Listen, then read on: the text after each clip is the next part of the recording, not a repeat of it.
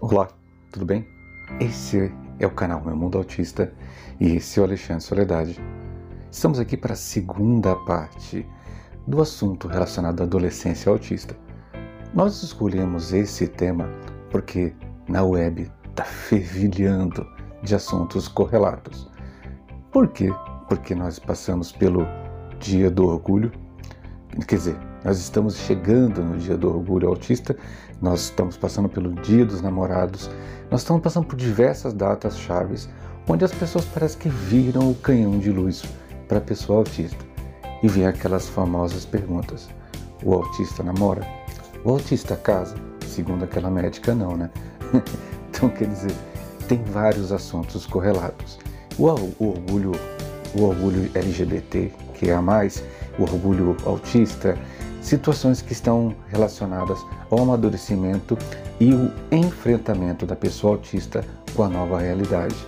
Então, se você quer continuar assistindo, fica aí e sem delonga, a gente continua.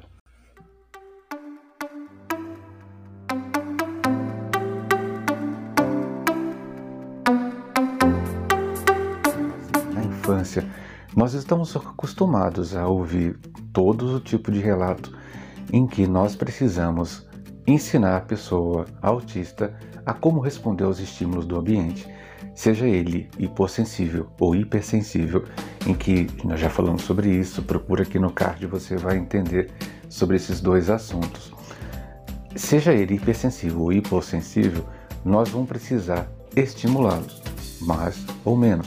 Isso porque, em alguns casos, a criança autista pode ser hipersensível a algumas coisas e a outras. Então por isso que tem que ser muito profissional a forma nossa de conduzir. É uma pena que muitos pais, infelizmente, não têm condição de levar seus filhos a clínicas ou locais onde haja pessoas especializadas para poder conversar sobre isso. Mas já falamos também que isso não é um problema, porque enquanto isso não acontece, você pode ocupar muito bem seu filho com bastante estímulo. Isso é bom para qualquer criança. Cuide do seu filho, autista ou não, dando estímulos. Isso é importante. O estímulo começa desde andar descalço na areia. Estímulos, como ele vai reagir. Só que a gente erra quando a gente percebe que o autista está crescendo. Se nós, pais e mães, erramos, quiçá professores e outras pessoas que não conhecem o assunto. Quando a gente faz um paralelo com aquela médica, aquela bendita médica que falou que o autismo não, a pessoa com autista que casa, que faz faculdade não é autista, esse pensamento incrível não é somente dela. Esse pensamento é de muita gente. Professores quando vê uma pessoa autista na sala de aula, no segundo grau, olham para essa criança, esse jovem, na verdade este jovem, e acreditam que ele tem condição plena, como qualquer uma outra pessoa, já que ele chegou no segundo grau. Só que eles não sabem qual foi o trajeto para este jovem chegar até ali. Então, quando você vê um adolescente que se transforma em adulto, dizendo que passou na faculdade, que agora vai fazer uma faculdade de direito, medicina, engenharia, o professor já acha que não precisa mudar sua forma de falar e de conduzir, porque já que essa pessoa conseguiu chegar até aqui, ela consegue se adaptar. Engano, nem todo mundo. 10%, só para você ter uma ideia, 10% mais ou menos ou menos dos autistas nível 1 podem ser savant, aqueles que têm uma capacidade genial sobre algumas coisas. Então quer dizer que 90% não é bem assim. Então professores precisam se informar melhor e continuar fornecendo uma aula diferenciada e com uma abordagem diferenciada para que a pessoa autista possa acompanhar. Ah, mas eu tenho que mudar a minha aula? Você está dando aula para quem? Sua função não é dar aula? Ou é sua função é só transferir um conhecimento e fazer novas pessoas replicadores do que você faz? É preciso voltar a explicar isso. E aqui nós não estamos falando de Paulo Freire, linhas pedagógicas, nós estamos falando de educar. Fica essa dica, principalmente na escola. A escola muitas vezes erra porque cobra demais da pessoa autista, esperando que ele vá passar no vestibular e fazer é, tornar a escola feliz com o resultado e depois procurar, nossa, nosso aluno autista passou. Nossa, vira até propaganda, né? Mas do percurso, a gente sabe que quem passa por ele é a pessoa autista. Esse mês de junho é um mês assim chave. Por quê? Porque fala do orgulho LGBTQIA+, já falamos sobre essa situação e a relação muito tênue com muitas pessoas autistas. Estamos indo para o orgulho autista, que é uma data emblemática em que o autista mais maduro, seja ele adolescente ou adulto, ele fala muito mais sobre si e a gente tenta esquecer um pouco do autismo infantil que a gente fala dia 2 de abril. Então é muito forte. Só que ontem, anteontem, depende de como você está assistindo esse vídeo, foi o dia dos namorados. Pensa a pressão sobre a pessoa autista que aconteceu nessa data. Você acha que não? Existem outras datas que realmente a pressão sobre eles é muito grande. Toda criança não mas a pessoa autista que é adolescente, ela se sente muitas vezes pressionada, pressionada por você para saber se o autista namora. Não foi uma pessoa, duas ou três que mandaram mensagem para mim. Você vai fazer alguma matéria, vai escrever alguma coisa sobre o autismo e o namoro? Por quê? Não, que nós queremos saber se o autista namora. Primeira pergunta, pergunte para ele. Tá? Ah, esse rompimento do capacitismo é, é excepcional. De vez você procurar uma pessoa para falar sobre o assunto, pergunta para essa pessoa que é autista, que você conhece, que está próximo de você, se ele namora, se ele está namorando, se ele quer namorar. Porque uma das coisas bem bacanas, esse dia eu achei bem interessante. O Lucas, o perfil Lucas Atípico, o Lucas postou uma foto, né? Ele postou uma foto segurando o violão, dizendo que era o amor da vida dele. Isso foi fantástico, Lucas. Eu adorei isso, porque a pressão sobre ter um companheiro, uma companheira, é muito grande. E ele fez uma devolutiva muito inteligente, porque na verdade, nesse momento, estou amando a mim mesmo e ao que está ao meu redor. Por que não? Você acha que todo mundo tem necessidade de ter um companheiro, uma companheira? Isso é, a gente fala assim, paradoxo. Espera-se que as coisas sejam assim. Então não é bem assim que acontece. Nem todo mundo vai ter um namorado, uma namorada. Mas a pressão foi muito grande. imagine aquele ou aquela que tem, entende que o companheiro e a companheira, ou companheira que ele escolheu, ela escolheu, tem a mesma identidade ou gênero que ele.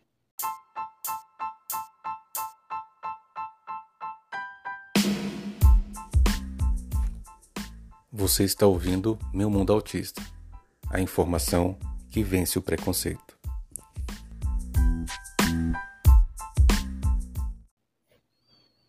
Pressão demais, né, gente? E aí voltamos à situação da adolescência. Gente, a adolescência precisa ser cuidada, tratada. E a gente precisa falar mais sobre isso. Espera-se muito do autista. Vamos entender agora que nós estamos falando de adolescentes.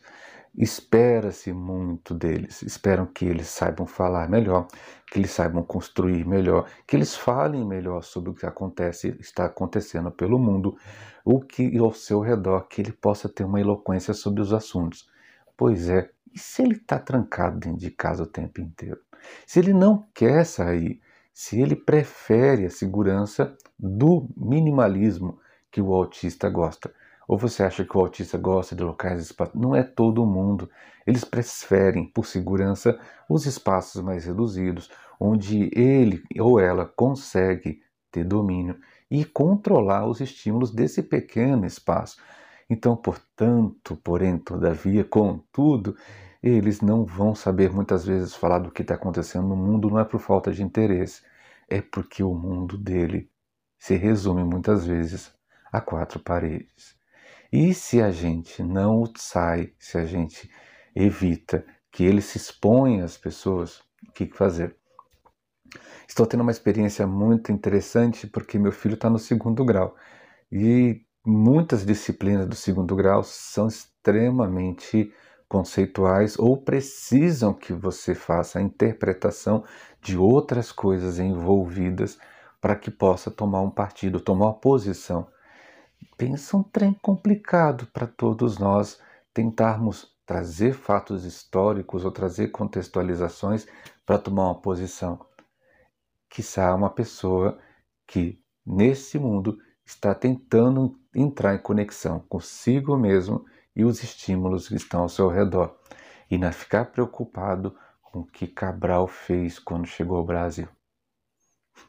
É meio estranho e não é só para o autista. o adolescente tem uma dificuldade muito grande porque ele começa a ter um raciocínio muito mais complexo e ele pergunta para que, que eu estou fazendo isso, em que isso vai se aplicar à minha vida.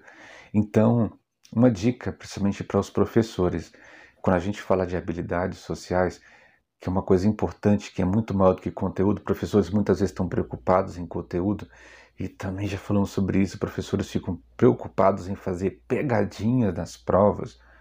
Pegadinha para uma pessoa autista não tem sentido. O autista é extremamente racional. Qual é o sentido de dizer que a expressão ou a alternativa correta é aquela que tinha uma vírgula depois do pois? Em que isso você está ensinando? Ah, mas no concurso é assim. Esse é o foco, o único hiperfoco dos seus alunos vestibular? Não é para tudo, mas aquele aluno, hoje ainda mais em teletrabalho, ou como a gente fala assim, home office, que os pais estão, os pais muitas vezes estão podendo acompanhar mais. E os filhos em aula à, à distância, talvez você possa fornecer conteúdos diferenciados. Faz o conteúdo, disponibiliza, faz uma forma diferente nós estamos fazendo aqui, é, mandando e disponibilizando para todos os pais e professores conteúdos que a gente achou um pouco difícil, em que meu filho está tendo dificuldade. Essa fase é uma fase de acompanhamento muito próximo, porque é a partir de agora que ele vai tomar as direções e o pensamento da vida dele. O autista cresce, mesmo que alguns pais que têm perfis no Instagram pareçam que tratam seus filhos como eles tivessem dois anos de idade. Nós temos perfis na internet de pais de autistas que as crianças já estão com 12, 13, 14, 15 anos e ainda tem postagem delas bebê.